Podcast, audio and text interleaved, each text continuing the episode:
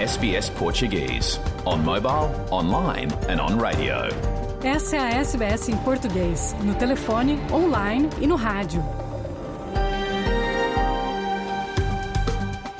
É isso mesmo, muito boa tarde. Está começando o seu programa em português da SBS Áudio da Austrália, com Luciana Fraguas neste dia 16 de julho de 2023. Eu estou falando ao vivo dos nossos estúdios em Melbourne, na terra tradicional do povo Urundiri, a nação Kulin. Em destaque hoje, terapias com psicodélicos. A Austrália aprovou este mês o uso de drogas psicodélicas como cogumelos mágicos e êxtase para o tratamento de depressão e trauma. Conversamos com o psicólogo Gustavo Bolzani, de Gold Coast, sobre a terapia com drogas psicodélicas e para quem é indicada. De Lisboa, Francisco Sena Santos fala das buscas da polícia à casa do ex-líder do PSD, Rui Rio. A Polícia Judiciária fez buscas na casa do ex-líder e de vários membros da direção do PSD. Muito esporte sempre aos domingos. Luciano Borges, de São Paulo, fala da preparação da seleção brasileira para a Copa do Mundo de Futebol Feminino aqui na Austrália. E Rui Viegas, de Lisboa, fala da motivação e a ambição das navegadoras, as atletas portuguesas, para sua presença inédita no Mundial. Ele traz declarações das atletas lusas. Bom, tudo isso e muito mais. Fique ligado na SBS em português.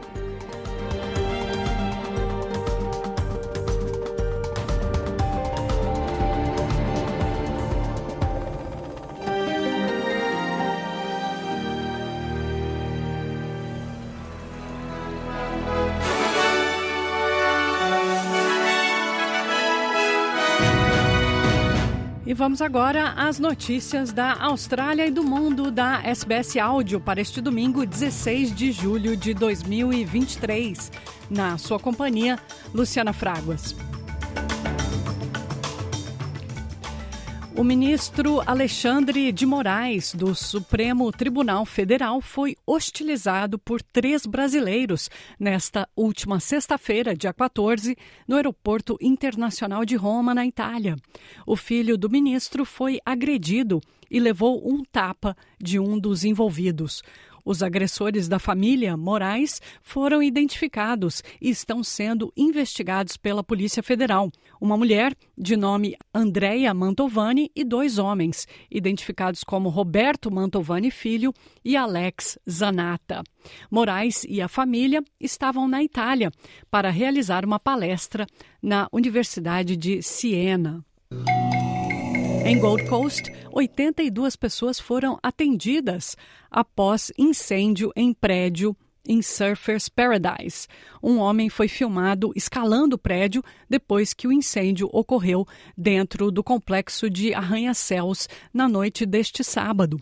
A polícia respondeu ao incidente considerado suspeito no décimo andar por volta da meia-noite e 45 minutos, num resort chamado Equinox Sun. Cerca de 82 pessoas foram atendidas no local pelos paramédicos, algumas por inalação de fumaça. Quatro delas foram levadas ao hospital, incluindo um homem de 40 anos com ferimentos não fatais. Todos os pacientes estão em condição estável. A cena do crime foi cercada e as investigações prosseguem. A polícia busca por mais pistas e gostaria de falar com qualquer pessoa com informações relevantes.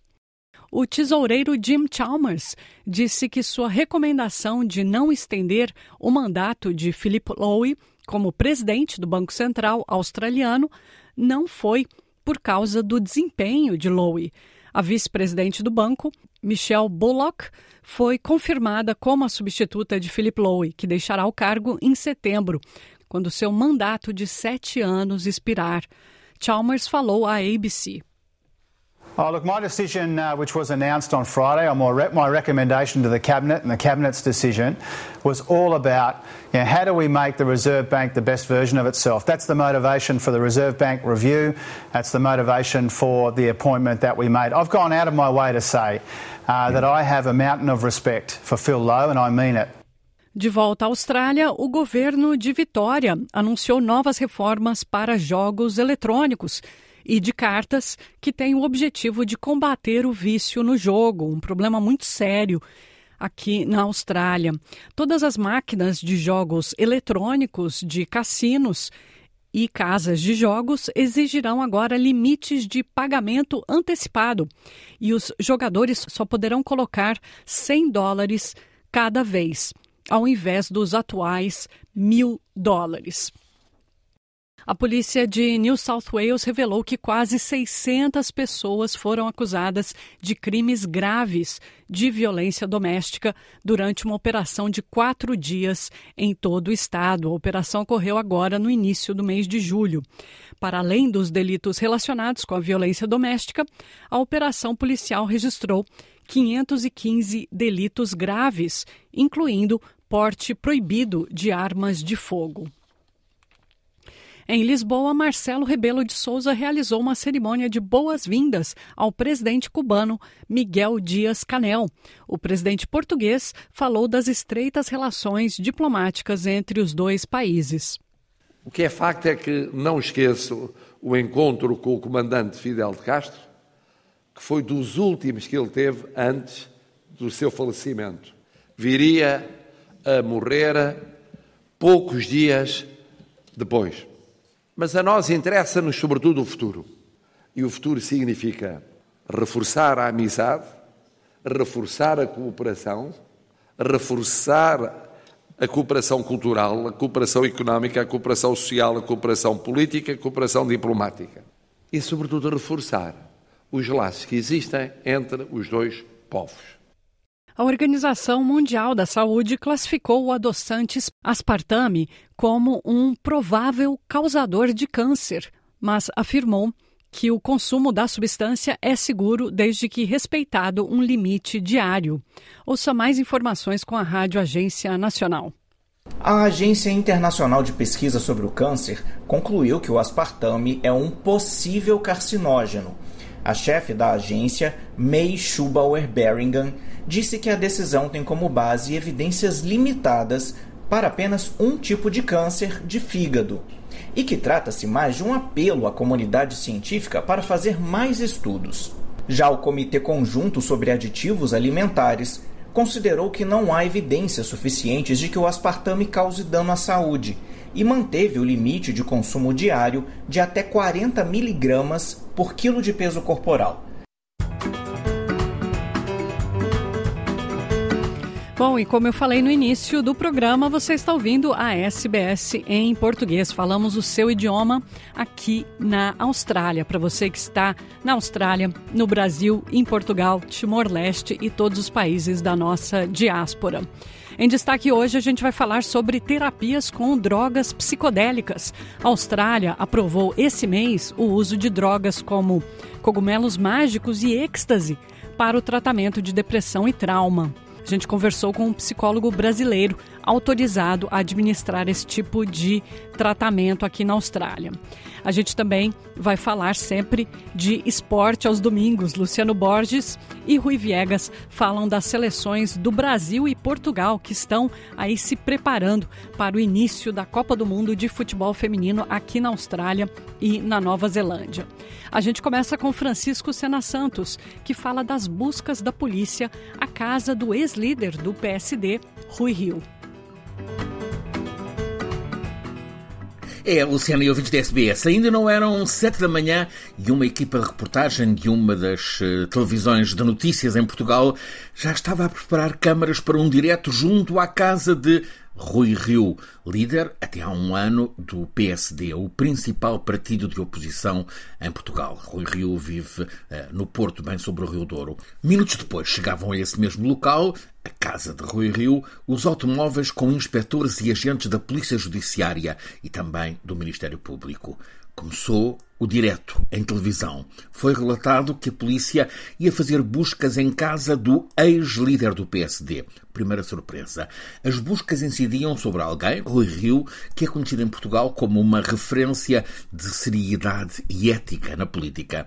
A referência de integridade estava a ser colocada sob suspeita. O caso ganhou ainda maior dimensão mais perto das nove da manhã, quando se soube que também havia buscas, também transmitidas em direto pela televisão, na sede do PSD em Lisboa e na casa de outros deputados do partido. Um total de 20 buscas, 14 das quais em residências. Logo a seguir, veio a saber-se que a operação policial e judicial estava a ser conduzida pelo superjuiz Carlos Alexandre e pelo procurador Rosário Teixeira. Exatamente os mesmos que faz agora 10 anos prenderam, também em direto pela televisão, o antes primeiro-ministro socialista José Sócrates. Acusaram-no de corrupção, mas passados estes 10 anos ainda não houve julgamento. A acusação demorou mais de 5 anos a ser uh, elaborada. Carlos Alexandre é o juiz que se tem distinguido por conduzir processos célebres, designadamente o do colapso do grupo eh, Espírito Santo, de Ricardo Salgado, também ainda sem julgamento. Agora, nesta operação policial iniciada no Porto e alargada depois a Lisboa, veio a saber-se que foram envolvidos mais de 100 investigadores no terreno. Ao todo, cerca de 19 horas de buscas. Perante o impacto do caso, a meio da manhã, a Procuradoria de Justiça explicou o que estava a fazer. Investigava a suspeita de que a subvenção estatal, neste caso o subsídio do Estado, no valor de 200 mil euros, atribuída ao grupo parlamentar do PSD para remunerar assessores, isto é, trabalhadores partidários no Parlamento, terá servido para pagar os salários de trabalhadores do partido. A polícia esteve na sede do PSD, na casa de Rui Rio, que foi seu presidente do grupo parlamentar, e também na casa dos assessores em causa. A suspeita justifica a investigação, é óbvio, mas o espetáculo em volta desta investigação está a causar vivo debate em Portugal, com a atuação da justiça a ser criticada muito criticada mesmo, designadamente pelos dois principais partidos, o Partido Socialista, que governa em Portugal com maioria absoluta, e o PSD, o partido da habitual alternância, o partido neste caso posto em causa. Um único dos sete principais partidos políticos está a sair em defesa da operação policial judicial. É o Chega, de extrema-direita, com discurso justicialista que lhe está a render apoios populares. A justiça está a ser criticada pelos principais partidos pela prática de chamar televisões para que filmem operações de busca com métodos que levam à colocação dos alvos como gente que não é de bem, embora ainda sem julgamento ou sequer acusação. Também é criticada a desproporção dos meios. Seria fácil verificar irregularidades sem necessidade de fazer tão aparatosas buscas e apreensões. É criticado que os investigadores tenham apreendido telefones e computadores pessoais de dirigentes políticos em modo que ao mesmo tempo devassa a sua privacidade, quando o crime sob suspeita não é sequer um caso de extrema gravidade, ainda que possa ser classificado como desvio de dinheiros públicos para fins diversos dos declarados. Neste caso, está em causa o pagamento pelo Estado a funcionários partidários. O pagamento é conforme, é legal, se os remunerados forem funcionários partidários que trabalham com o partido no Parlamento. É ilegal se trabalham para o partido fora do Parlamento. Em causa está então este último cenário. As buscas eh, desta semana estão a causar grande discussão na cena política portuguesa. Já o disse, há quem alerte para abusos de poder uh, por parte da justiça. Há quem comente o facto de o alvo principal ter sido Rui Rio, conhecido como o incorruptível. Um argumento que corre nas discussões. Parece que alguém está interessado em passar a imagem de que, se até os que têm fama de incorruptíveis, como Rui Rio, são alvo de suspeita, então é toda a política que fica sob suspeita. Comentário do historiador e ex-dirigente do PSD, José Pacheco Pereira, em artigo de opinião no Jornal Público, escreve ele, os meios e recursos que foram mobilizados e um dia inteiro de buscas com total e desejada exposição pública mediática aponta claramente para mais uma tentativa justicialista de ilegalizar a política como se a política fosse um lugar de crime. Ironia do investigado Rui Rio, quando lhe perguntaram se já tinha sido contactado, seja pelo Primeiro-Ministro ou por outros dirigentes partidários, respondeu: se telefonaram, quem atendeu foi alguém da polícia que levou o telemóvel pessoal. Francisco Sena Santos, a SBS, em Portugal.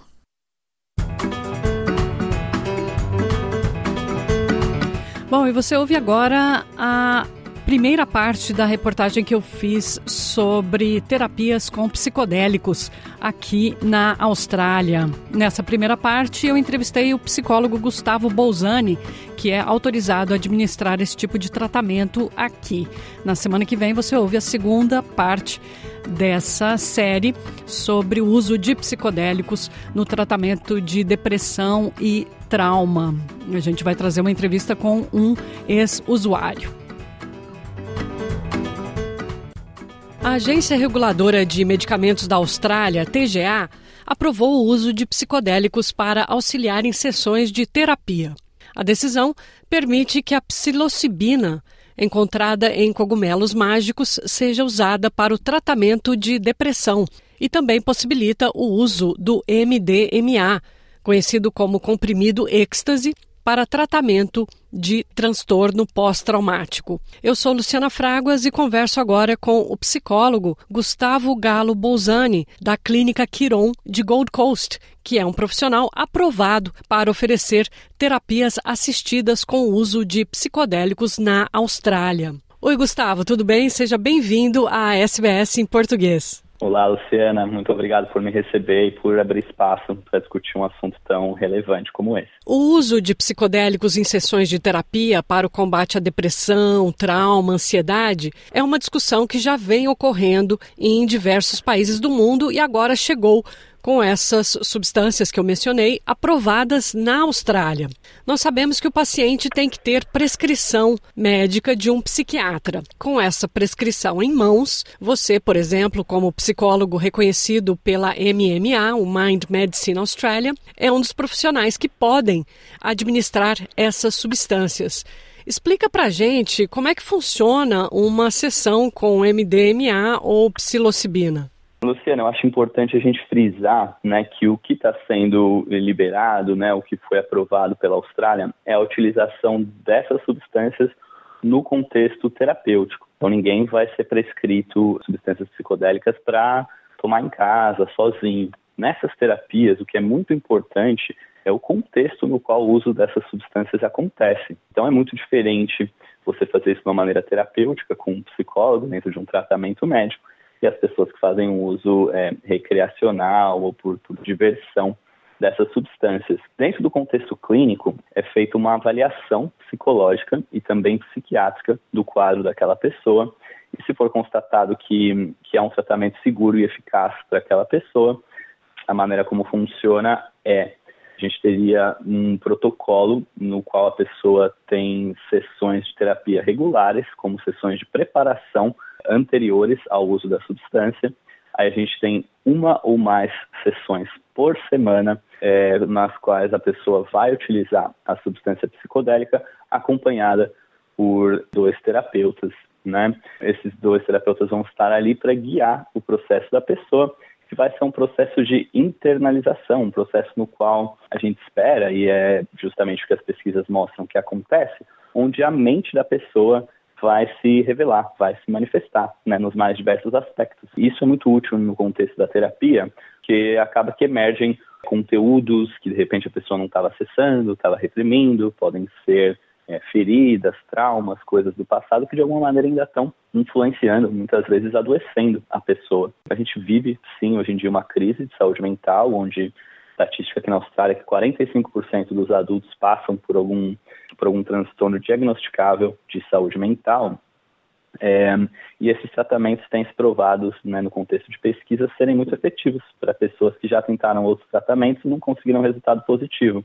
A expectativa, e, e as pesquisas têm mostrado isso, é que em torno de 60% a 80% das pessoas que fazem uso da terapia assistida com o uso de psicodélicos tendem a se recuperar e não apresentar mais um quadro diagnosticável de transtorno mental.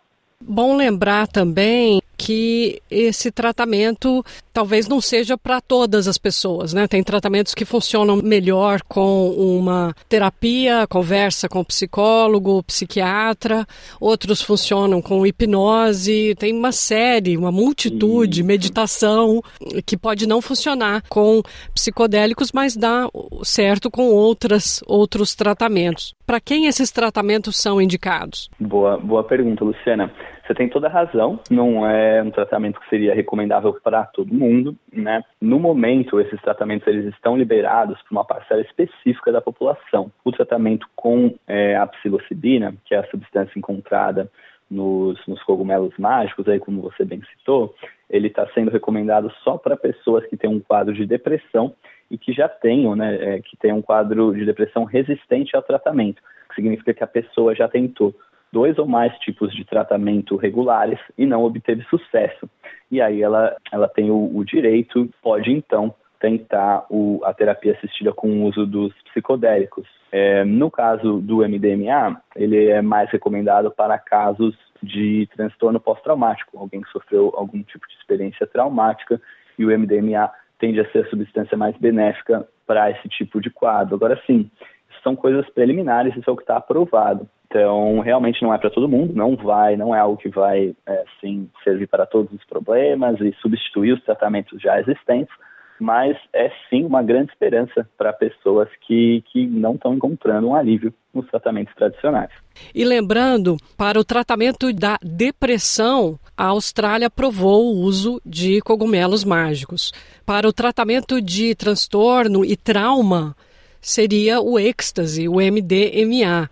Então é importante as pessoas também não acharem que porque estão deprimidas, existe um psicodélico específico para depressão, outro para trauma e, e assim vai, né? Isso, exatamente. Né? São tratamentos específicos para aquele caso. E, de novo, essa questão do contexto é muito importante. O que está aprovado não é, é essas substâncias é, para o tratamento geral. Né? Então, aqui não quero incentivar ninguém a tentar algum tipo de automedicação Sim. ou autotratamento, né?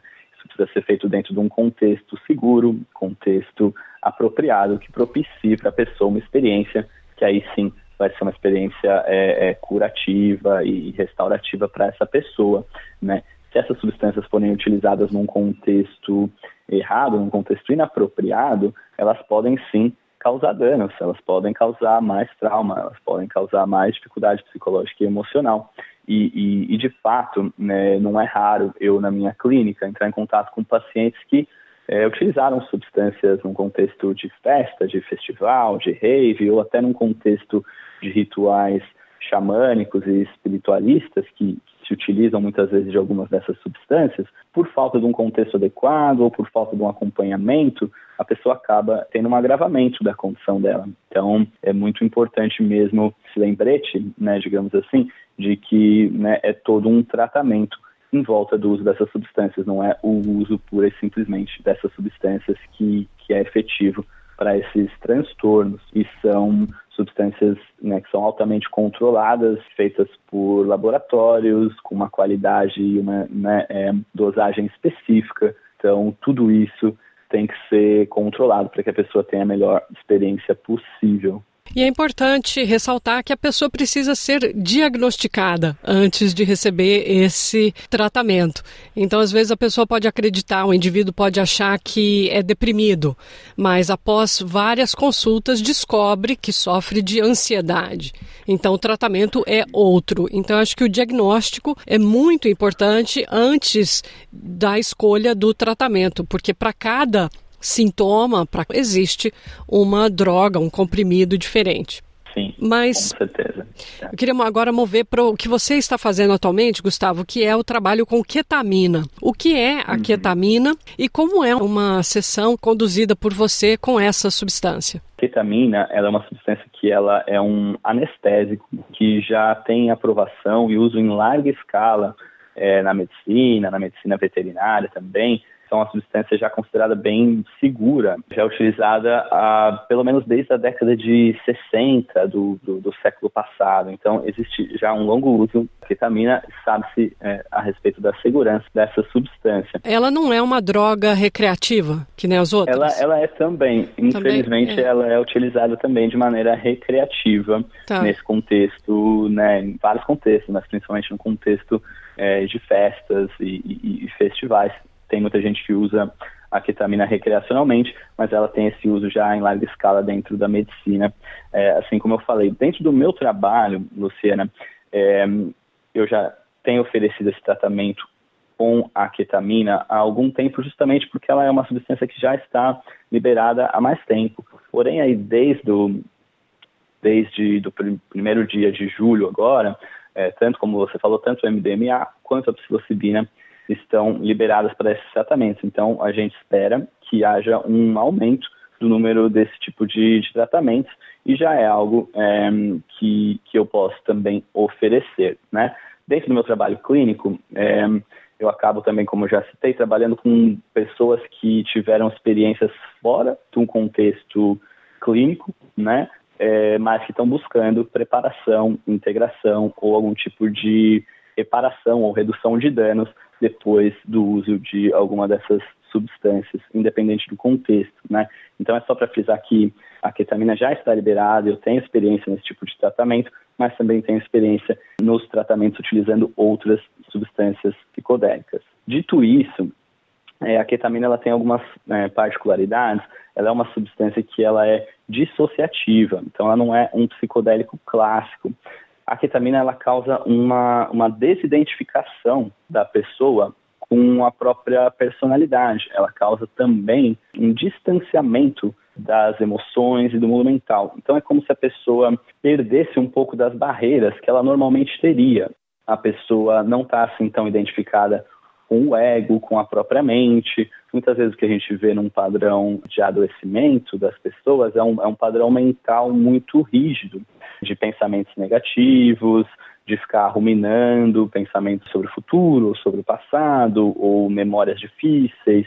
E isso traz uma carga emocional muito pesada que às vezes impede o funcionamento normal daquela pessoa. O que ketamina faz é justamente diminuir essas, essas barreiras é, para que a gente possa acessar esse conteúdo e trabalhar em terapia com muito mais facilidade, com muito mais leveza. E, e o que todas as substâncias psicodélicas também fazem, colocar o cérebro num estado de neurogênese, que significa que o piloto automático, as áreas do cérebro que estão geralmente mais ativas no dia a dia, elas acabam entrando num processo de, de, diminuição de atividade e as outras áreas do cérebro começam a se comunicar com muito mais frequência e intensidade. Então, a, o cérebro da pessoa entra num, num processo de plasticidade onde é, é, fica muito mais propício para qualquer tipo de transformação, para novas conexões, novos pensamentos, novas maneiras de enxergar o mundo, a vida e a si mesmo.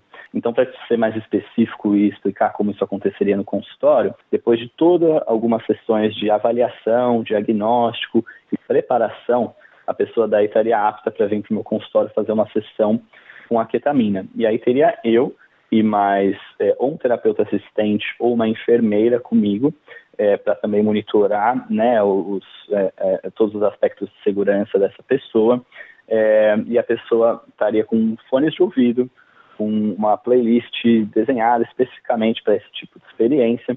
E a pessoa com a ketamina vai passar ali em cerca de 90 minutos, duas horas, sob o efeito da ketamina, de olhos fechados, é, mergulhada dentro de si, dentro dos próprios pensamentos, das próprias emoções, da própria mente. É muito comum que durante esse processo a pessoa tenha a necessidade de falar, de se movimentar, ela queira conversar com o terapeuta, ela entra em contato com alguma coisa que é dolorosa ou que é difícil de, de lidar. Então, eu estaria ali, e o terapeuta auxiliar ou a enfermeira também, para ajudar a pessoa a passar por esse processo, a regular as emoções, a se acalmar, a entender o que está acontecendo e a voltar para a jornada dela. Tem também um trabalho terapêutico posterior, que é de integração de tudo isso que, que veio à tona durante a sessão com o psicodélico. Né?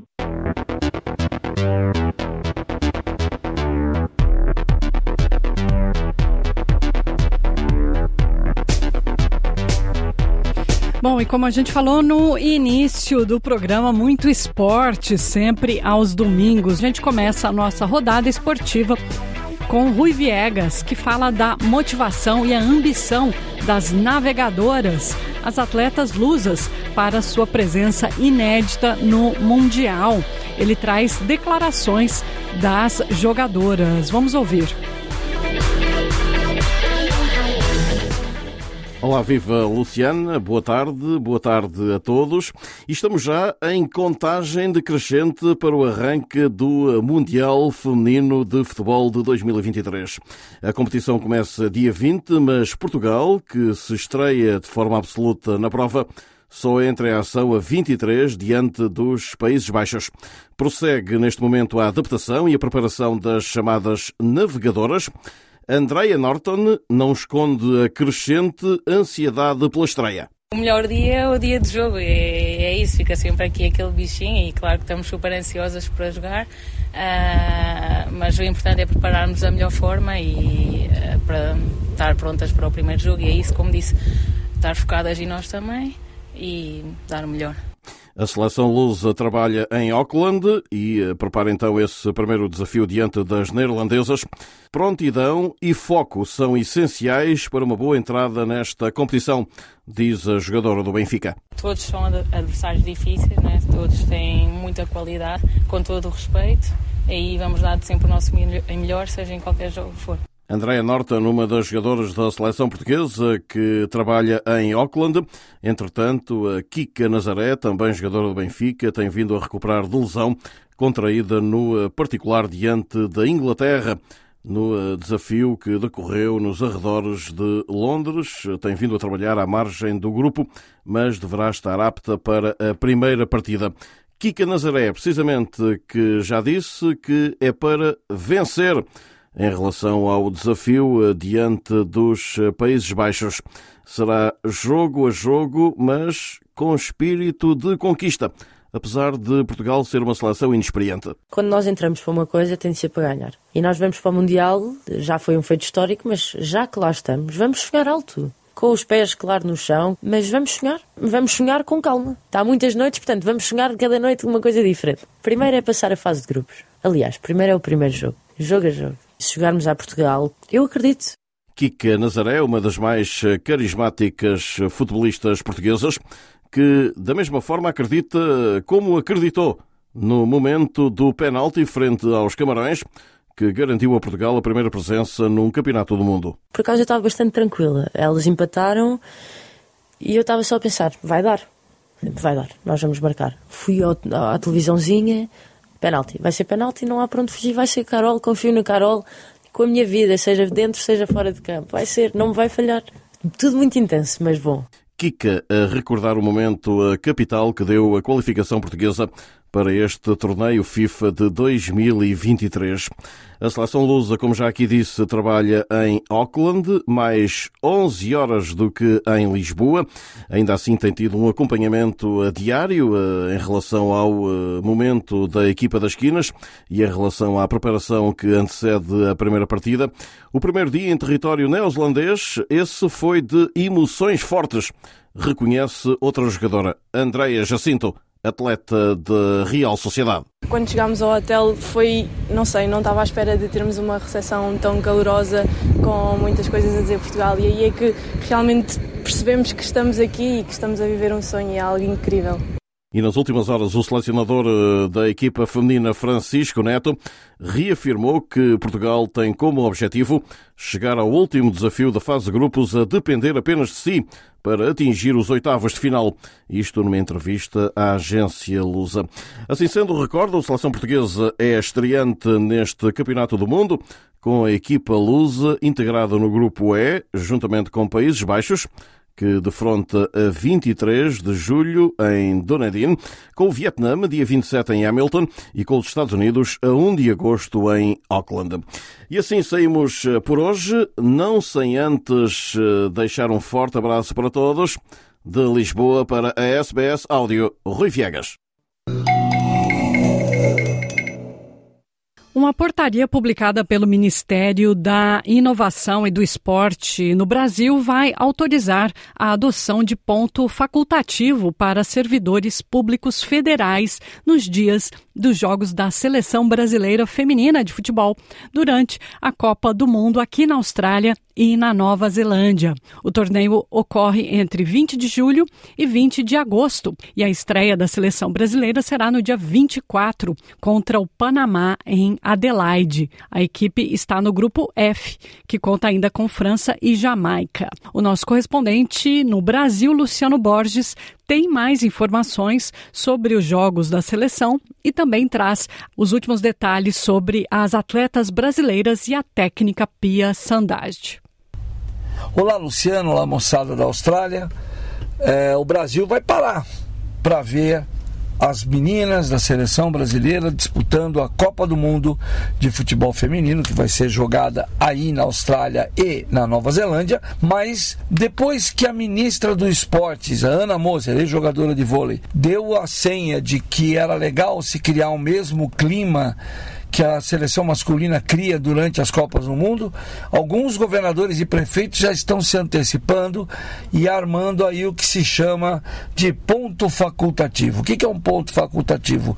Os órgãos públicos, as instituições, elas vão abrir só depois dos jogos. Como os jogos são de manhã, então, por exemplo, lá no Maranhão, as repartições públicas vão abrir a partir das 14 horas, só em dois dias. No dia 24, quando o Brasil vai estrear contra o Panamá jogando em Adelaide e depois lá no dia 2 de agosto, no último jogo da fase de classificação, quando o Brasil vai enfrentar a Jamaica em Melbourne e os dois jogos aí na Austrália, né? O governo da Bahia já está estudando determinar o ponto facultativo nos dias dos jogos do Brasil e deve fechar. É só lembrando que ponto facultativo é o famoso vai quem quer entendeu? Não, não precisa trabalhar, não é feriado, mas dá para para correr atrás. Em Natal, no Rio Grande do Norte, a prefeitura da cidade também já adotou. Enfim, aparentemente, já na estreia do Brasil no dia 24 de julho, a turma vai ficar preparada em casa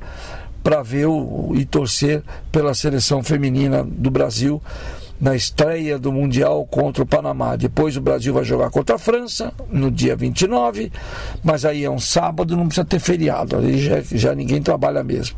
E no dia 2 de agosto, uma quarta-feira, 7 horas da matina, Brasil e Jamaica vão jogar em Melbourne. E quem assistir o time do Brasil na transmissão da TV certinho, vai poder reparar nas chuteiras que a Marta vai usar, não tem patrocinador, nenhuma empresa de material esportivo. É o terceiro grande evento nos últimos anos em que a Marta, que vai disputar a quinta e última Copa do Mundo da carreira, ela não usa estampa de material esportivo na chuteira porque ela está protestando e brigando na luta por melhores premiações para jogadoras. O preço que uma fábrica grande de material esportivo está pagando para as meninas é bem menor do que paga para os homens. E aí tem até um movimento que chama Go Equal, que é para igualizar, para subir essas remunerações.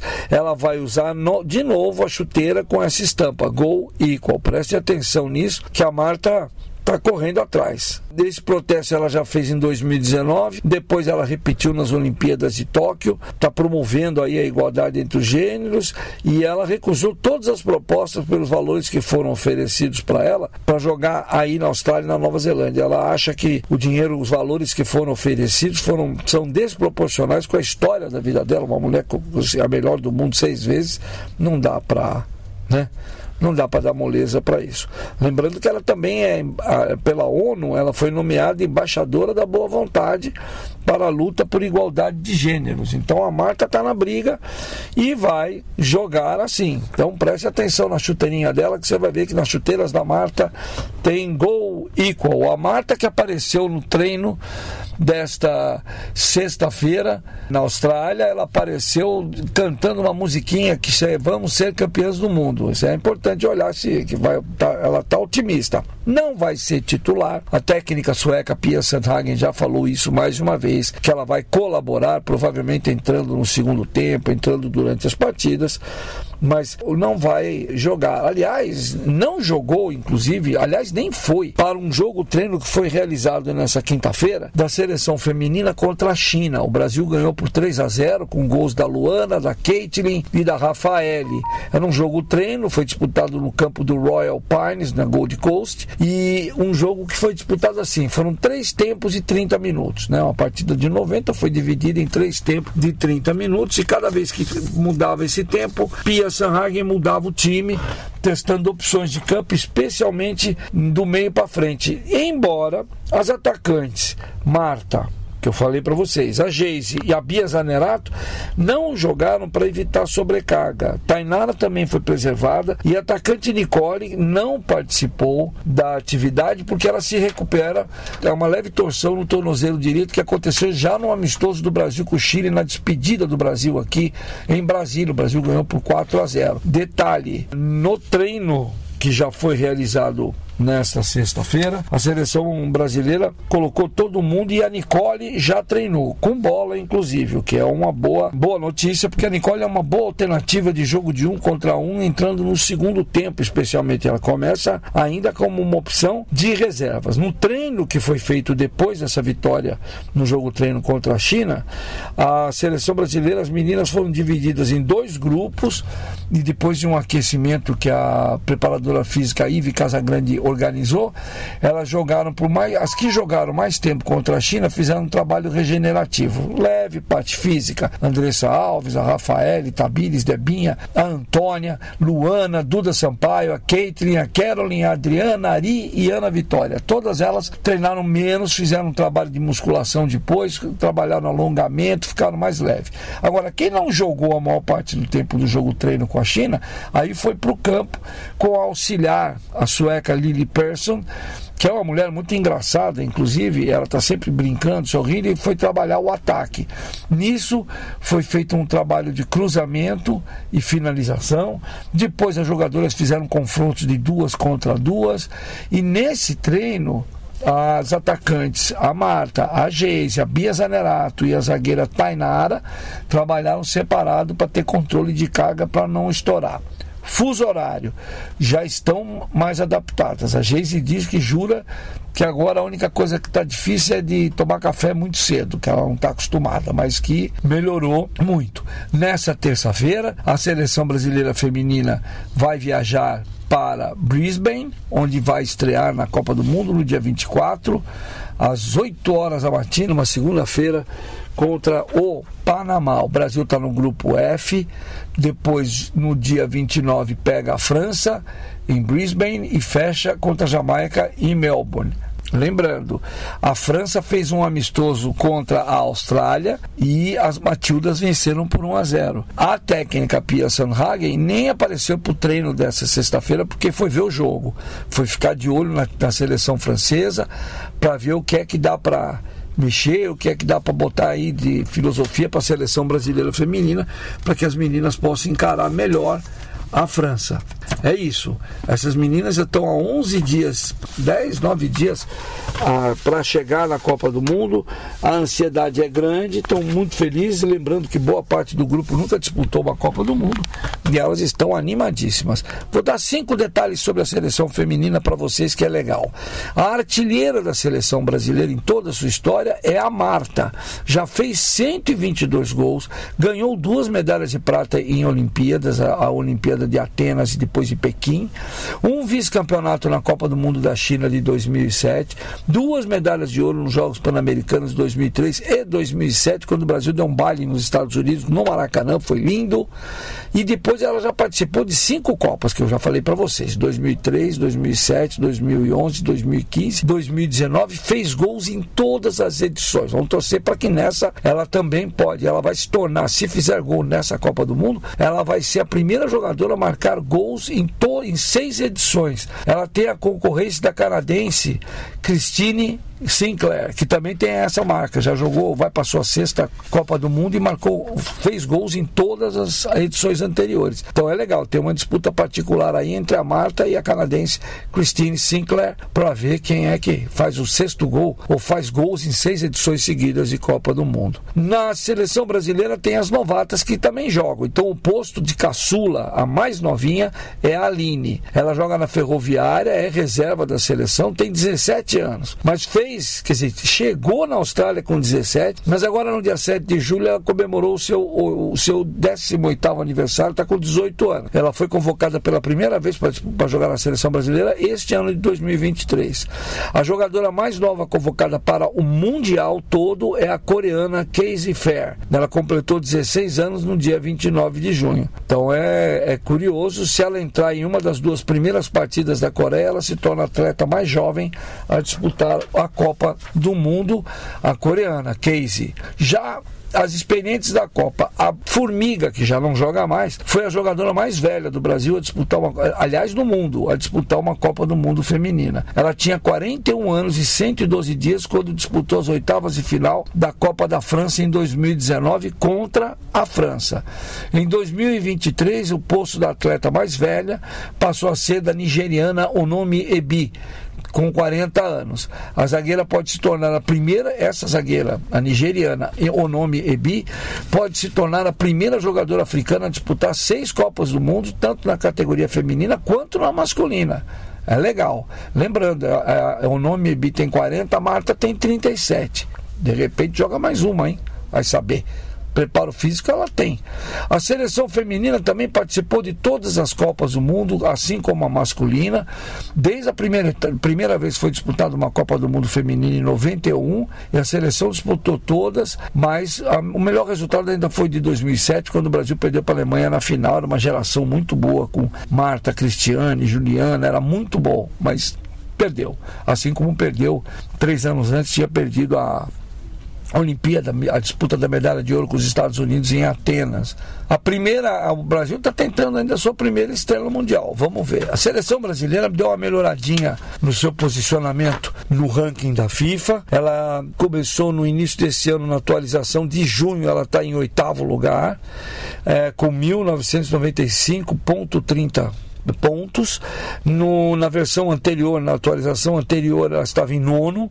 Está subindo devagarzinho. Ela subiu uma posição depois de empatar com a Inglaterra em 1 um a 1 um, na finalíssima feminina, que é o torneio que reuniu a campeã europeia com a campeã das Américas, e uma vitória sobre a Alemanha por 2 a 1 um, que foi um, um, amistoso, ajudou a dar uma subida no negócio. Agora o Brasil está atrás de Alemanha, Suécia, Inglaterra, França, Espanha e Canadá. O Brasil vai tentar brigar aí por isso.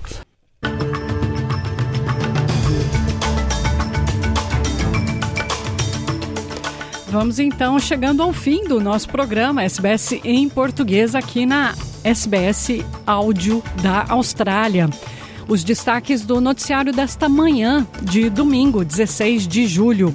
Ministro Alexandre de Moraes, do Supremo Tribunal Federal, foi hostilizado por três brasileiros no Aeroporto Internacional de Roma, na Itália. O filho dele foi agredido e chegou a levar um tapa de um dos envolvidos. O governo de Vitória anunciou novas reformas para jogos eletrônicos, que tem o objetivo de combater o vício no jogo, um problema muito sério aqui na Austrália. A polícia de New South Wales revelou que quase 600 pessoas foram acusadas de crimes graves de violência doméstica durante uma operação de quatro dias em todo o estado. E 82 pessoas foram atendidas após incêndio em prédio em Surfers Paradise, na Gold Coast. A polícia está investigando o caso, que considera criminoso, e pede por mais informações.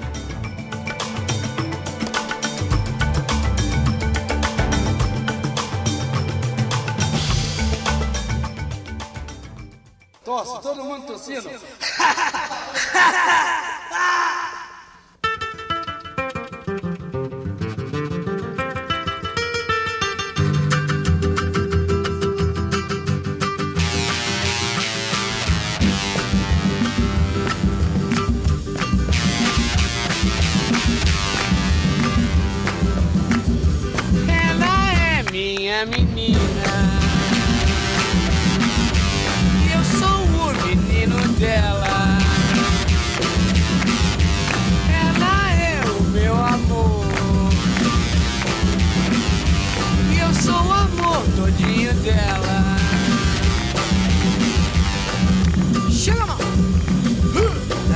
prateada se escondeu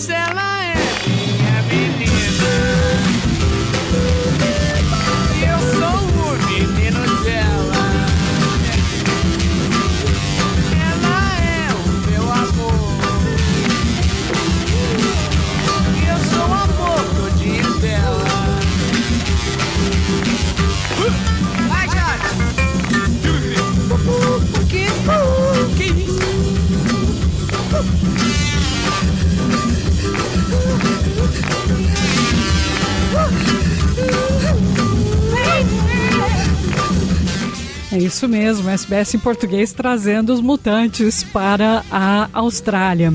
Eu sou Luciana Fraguas, agradeço muito a sua companhia. A gente volta na quarta-feira ao meio-dia com Fernando Vives e eu volto no próximo domingo também ao meio-dia. Uma ótima semana, um bom final de tarde e até a próxima.